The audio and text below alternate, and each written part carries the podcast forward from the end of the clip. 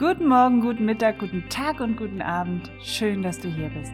Ich bin Yvonne, die Patchwork-Mama, und dieser Podcast ist für dich, wenn du in einer Patchwork-Familie lebst. Er steckt voller Erfahrungen, Inspirationen und Ideen, die dein Patchwork-Familienleben leichter machen sollen. Ich wünsche dir viel Spaß. Wie aus Else Elke wird Teil 2. Ich habe ja gestern schon gesagt, dass ich heute etwas näher mit einem Beispiel auf dieses Thema eingehe, damit du auch weißt, wie du im Alltag besser diese Haltung für dich integrieren kannst. Und ähm, mir schrieb Julia, den Namen habe ich geändert. Sie ist eine Teilnehmerin des Kongresses gewesen und sie schrieb mir, dass sich die Ex-Frau ständig einmischt und dem Paar überhaupt keine Ruhe gibt oder lässt, obwohl sie es war, die sich getrennt hatte. Aber nach knapp einem Jahr Trennung konnte sie die neue Frau an der Seite ihres Ex-Mannes überhaupt nicht ertragen. Und schließlich hat sie begonnen, Forderungen zu stellen. Also neben dem Unterhalt sollte der Vater die zusätzlichen Ko Kosten für Klamotten, für Schulsachen, für Hobbys und so weiter tragen. Und finanziell konnte er sich das aber nicht leisten. Seine neue Partnerin hingegen, ja, also Julia, war sauer, weil das gesamte Geld für seine Kinder und in ihren Augen den Lebensstandard der Ex investiert wurde, aber nicht in die Ausstattung der neuen gemeinsamen Wohnung und auch nicht für ein, nichts für eine Reise in den Süden übrig blieb. Und hier wollte und konnte Julia nicht alles alleine bezahlen. Als er in die Konfrontation mit seiner Ex ging, hat sie begonnen, die Kinder auf ihre Seite zu ziehen. Mit Sätzen wie, das können wir uns nicht leisten, der Papa hat mir nicht genug Geld gegeben, der gibt jetzt alles für die Möbel aus, die seine neue haben will und so weiter. Wenn Julia Glück hat, wird sie als neue und nicht als Schlampe, Hure oder Nutte betitelt. Auch das ist mir alles nicht neu. Der Buhmann und auch die Buhfrau sind ja somit schnell gefunden. Der Papa und die Neue sind schuld an der finanziellen Not. Die Kinder stellen sich natürlich schützend vor deren Mutter und geraten in einen enormen Loyalitätskonflikt. In erster Linie sind sie sauer auf die Neue. Denn die ist ja schuld an allem, Andererseits wissen sie aber auch, dass der Papa es total doof findet, wenn sie seine neue Freundin doof finden. Oft ist es die neue Partnerin, die das Spiel als erstes durchschaut und den Partner drängt, Position zu beziehen. Er wiederum kennt seine Ex-Frau und weiß, wenn er nicht so funktioniert, wie sie es möchte, sieht er seine Kinder überhaupt nicht mehr. Und diese Angst stellte sich im Laufe des Konflikts auch als berechtigt dar. Heute sieht er seine Kinder immer seltener und mittlerweile kämpft er auch vor Gericht für eine andere Umgangsregelung. In so einer Situation sind die Fronten meist so verhärtet, dass ein Aufeinanderzugehen kaum noch möglich ist. Und hier rate ich dazu, nur mit Hilfe von Dritten, also Mediatoren, in Gespräche zu gehen. Meiner Meinung nach sollten solche Gespräche sogar gerichtlich verordnet werden, denn Kinder leiden unter dieser Stur und Dummheit ihrer Eltern enorm. Vaterstaat zwingt zwar einerseits unsere Kinder zur Schule zu gehen, aber nicht deren Eltern sich zwingend schulen zu lassen, wenn sie es nicht schaffen, ihre Angelegenheiten so zu klären, dass das Wohl der Kinder nicht gefährdet ist. Denn häufig steht psychischer Missbrauch bei den Kindern bereits auf der Tagesordnung.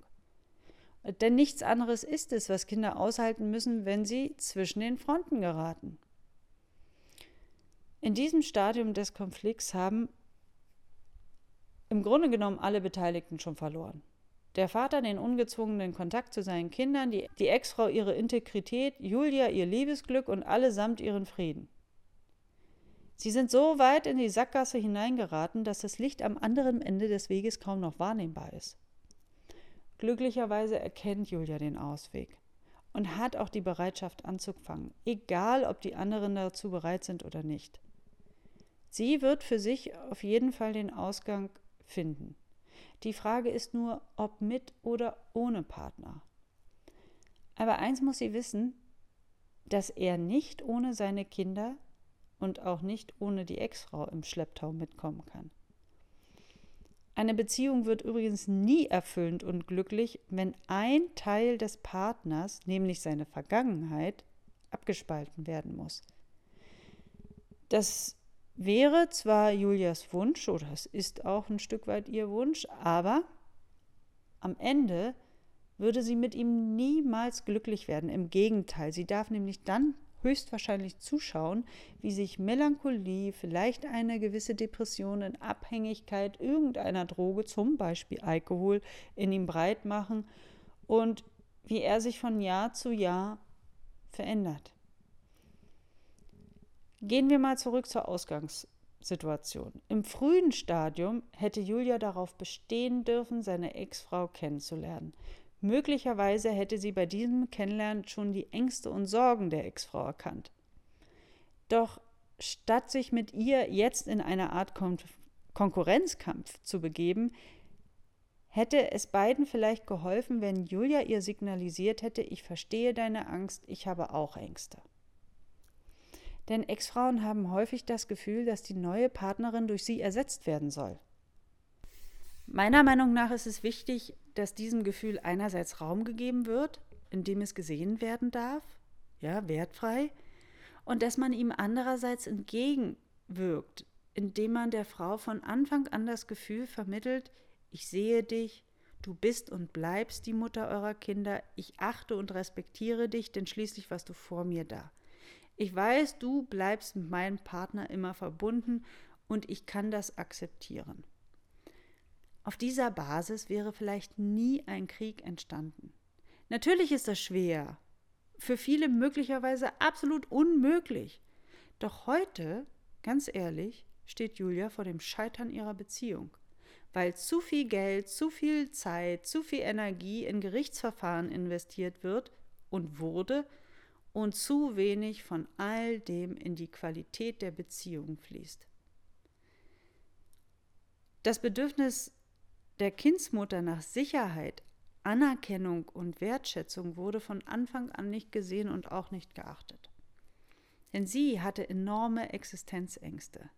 In der Rolle der alleinerziehenden Mutter fand sie sich plötzlich als Abbild ihrer Mutter wieder.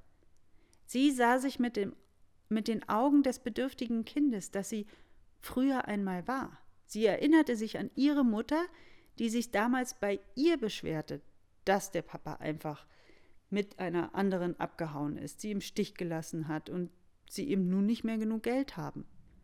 Und sie erinnerte sich auch daran, wie es war, als sie in einer kleineren Wohnung ziehen mussten, sie erneut die Schule wechseln musste, die Mutter abends oft spät nach Hause kam, weil sie nebenbei noch schwarz arbeiten ging und den Kindern verbot, den Nachbarn zu erzählen, was in den eigenen vier Wänden passiert bzw. gesprochen wird.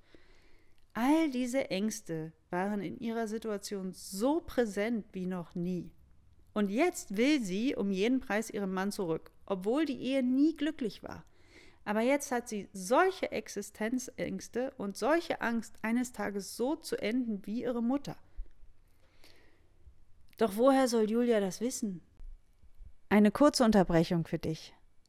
Du lebst in einer Patchwork-Familie, hast vielleicht dauernd Stress mit den Ex-Partnern und du fühlst dich von deinen Bonuskindern abgelehnt oder deine Kinder werden möglicherweise von dir entfremdet und du weißt nicht, wie deine neue Rolle als Stief- bzw. Bonuselternteil aussieht und du hast gerade keine Antworten auf all diese Fragen, dann habe ich hier ein Angebot für dich. Weil du meinen Podcast hörst, schenke ich dir 45% Rabatt auf das Patchwork Familien Kongresspaket. In 33 Interviews geben 36 Experten Antworten auf die brennendsten Fragen, die sich im Patchwork-Familien-Alltag immer wieder stellen. Der Rabattcode lautet genauso wie mein Podcast Patchwork Mama. Und auf www.patchworkfamilien-kongress.de findest du alle Infos mit der Expertenliste und den dazugehörigen Trailern. Ich habe unglaublich schönes Feedback auf den Kongress erhalten. Er hat schon viele Leben verändert. Und auch du kannst hinter all den Dramen des Alltags deine Geschenke und vor allem deinen Frieden finden. Und jetzt geht's weiter mit dieser Podcast-Folge. Viel Spaß. Doch woher soll Julia das wissen? Das kann sie natürlich nicht wissen und nicht immer kann sie sich es erklären. Aber sie kann gewiss sein, dass die Ex-Frau ihres Partners Gründe hat, warum sie sich so benimmt. Wenn die Ex-Frau sich ihrer Bedürfnisse bewusst wäre, ja, ihre Muster und Ängste kennen würde und auch wüsste, woher sie rühren, könnte sie sich natürlich Folgendes sagen. Ich habe die gleiche Angst, die ich hatte, als ich acht Jahre alt war. Ich möchte ein anderes Leben als das meiner Mutter leben. Jetzt bin ich erwachsen, ich bin keine acht mehr. Es liegt in meiner Hand, mein Leben anders zu gestalten. Ich kann alles tun, was ich jetzt will, zum Beispiel einen neuen Beruf erlernen. Und ich kann mir Unterstützung von außen holen. Daran ist nichts verwerflich. Ich spreche mal mit meinem Ex-Partner offen über meine Ängste und Sorge, Sorgen in Bezug auf seine neue Partnerin. Und wenn sie mir sympathisch ist, tja, dann spreche ich auch gleich mit ihr. Ja, das wäre wunderbar, nicht wahr? Aber mal ehrlich, es gibt nur wenige, die das können. Julia hat das Glück nicht. Dennoch sind Julia die Hände nicht gebunden. Nicht mal in so einer festgefahrenen Situation, wie sie nun mal heute ist. Sie spürt zwar einerseits den Stachel der Eifersucht, ja, darauf, wie viel Einfluss die Ex-Frau heute noch auf ihren Partner hat. Sie ist auch eifersüchtig, weil sie nicht die erste Frau in seinem Leben war, denn dann wäre möglicherweise alles anders gekommen. Sie hätten gemeinsam Kinder bekommen und so dem Bild der heiligen Kernfamilie entsprechen können. Jetzt wird ihr bewusst, die Ex war vor ihr da und sie muss sie akzeptieren. Und die Ex wird immer bleiben. Wenn deren gemeinsamen Kinder am Wochenende zu Besuch kommen, fühlt sich Julia immer ausgeschlossen. Die Kinder fordern dann die komplette Aufmerksamkeit ihres Partners. Als Mann an ihrer Seite ist er mit den Kindern im Haus überhaupt nicht mehr präsent. Und obwohl das Haus dann voll ist, fühlt sich Julia an diesen Wochenenden unglaublich einsam. Und die Kinder lassen sie obendrein mit so kleinen giftigen Bemerkungen spüren, dass sie sie niemals akzeptieren wollen, dass sie lieber mit dem Papa allein in der Wohnung wären, dass sie wieder mal mit Papa das Bett teilen möchten, so wie früher, als er eben noch jeden Tag zu Hause war. Und wenn die Kinder dann noch gemein zu Julia werden, müssen sie nicht mal mit Konsequenzen von Seiten des Vaters rechnen. Im Gegenteil, er straft sie mit Missachtung, weil sie nicht großzügig über die Flausen seiner Kinder hinweg sein kann. Dabei ist sie es, die den größten Teil mitträgt und auch mitfinanziert. Die Kinder essen von ihrem Geschirr, das, was sie für alle gekocht hat. Und sie fühlt sich wie Aschenputtel in einem schlechten Film, denn ihr Prinz ist gerade zum Vater mutiert, der seine Prinzessin völlig links liegen lässt. Wenn Julia jetzt tief in sich hineinhorchen würde, wäre das kleine Mädchen wieder präsent, das Mädchen, das immer mit den Bestnoten nach Hause kam, nur um einmal voll und ganz vom Papa gesehen zu werden.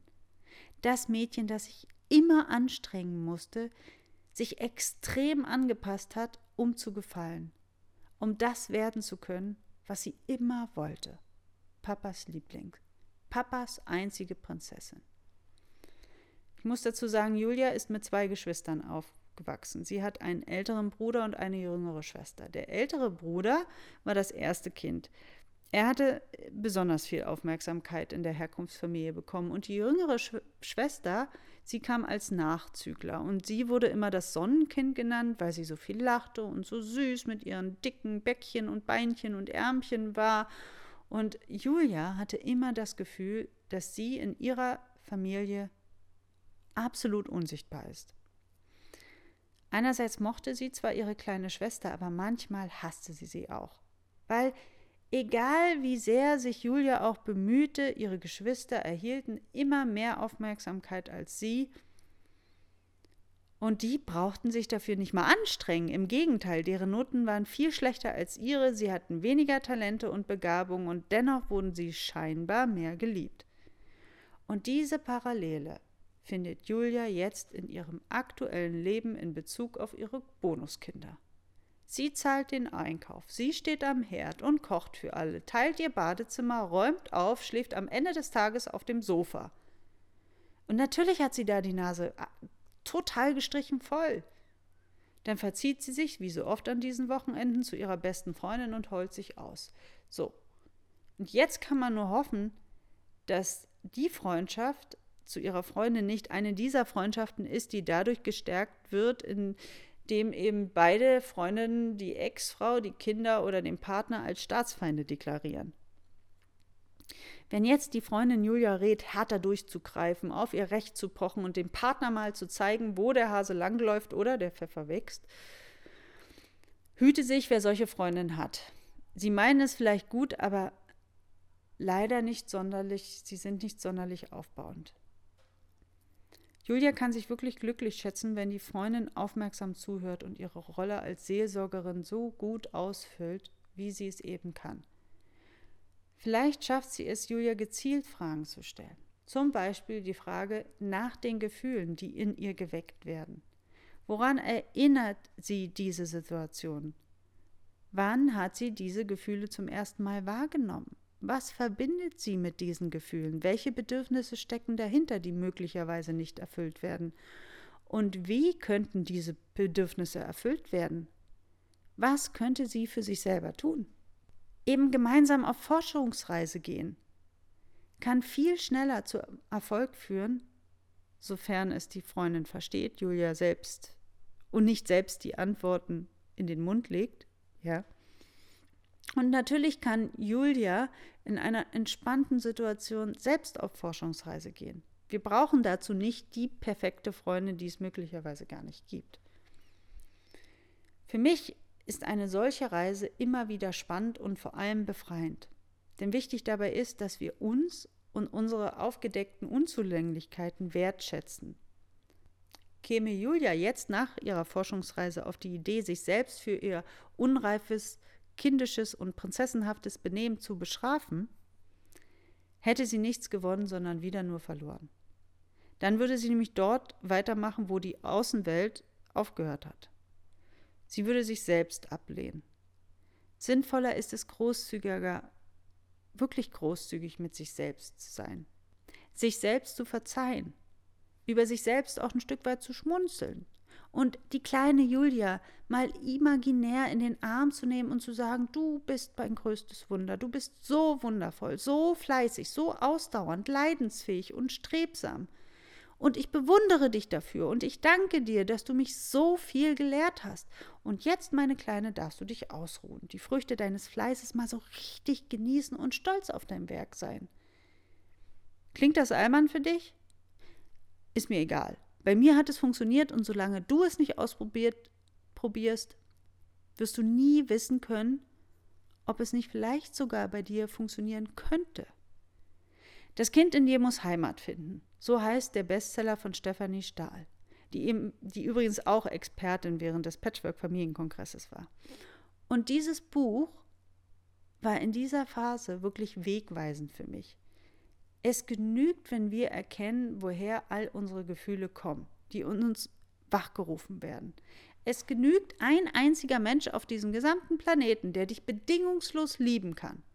Nein, es ist nicht deine Mutter und auch nicht dein Vater, es ist nicht dein Partner. Das bist ganz einzig und allein du. Wenn du da hinkommst, wirst du merken, dass alles andere drumherum plötzlich leichter wird. Und gar nicht mehr so schwer ist. Du wirst dich vielleicht erwischen dabei, dass du beim nächsten Konflikt lachen musst, weil die Situation so skurril und absurd ist wie du Lösungen findest, die du vorher nicht mal ansatzweise am Horizont erblicken konntest. All das ist möglich, wenn du es willst. Aber du kannst natürlich auch die härtere, konsequentere und absolute Schiene fahren. Welche Erfahrungen du hier auf diesem Planeten machen möchtest, entscheidest letztendlich du. Du bist der Schöpfer, immer, auch wenn du glaubst, dass du ja gar nichts machst. So hast du dich immerhin fürs Nichtstun entschieden. Und auch das ist eine äh, Entscheidung, die zu Ergebnissen führt, wenn auch nicht zu denen, die du dir im Grunde genommen wünschst. Du hast die Macht und jeden Tag die neue Chance, dir das Leben zu kreieren, das du leben möchtest. Es liegt in deiner Hand. Und ich wünsche dir von Herzen alles Gute auf deiner Reise zu dir selbst. Denn nichts anderes ist es, was alle Konflikte und Triggerpunkte in uns auslösen sollten. Eine Reise zu uns selbst. Wir lernen uns dadurch viel besser kennen, können an den Herausforderungen des Alltags wachsen und unsere Geschichten heilen. Denn so ein Patchwork-Familienleben ist im Grunde genommen nichts anderes als Persönlichkeitsentwicklung pur. Viel Spaß dabei und alles Liebe dir, Yvonne. Wenn dir der Podcast gefallen hat, dann freue ich mich auch, wenn du dir ein bisschen Zeit nimmst und bei iTunes bestenfalls eine 5-Sterne-Bewertung hinterlässt und mir vielleicht auch etwas schreibst, eine Rezension. Ähm, schreib mir deine Kommentare oder eine persönliche E-Mail an yvonne at patchworkmama.de. Ich freue mich auf dein Feedback und bis hoffentlich bald. Tschüss!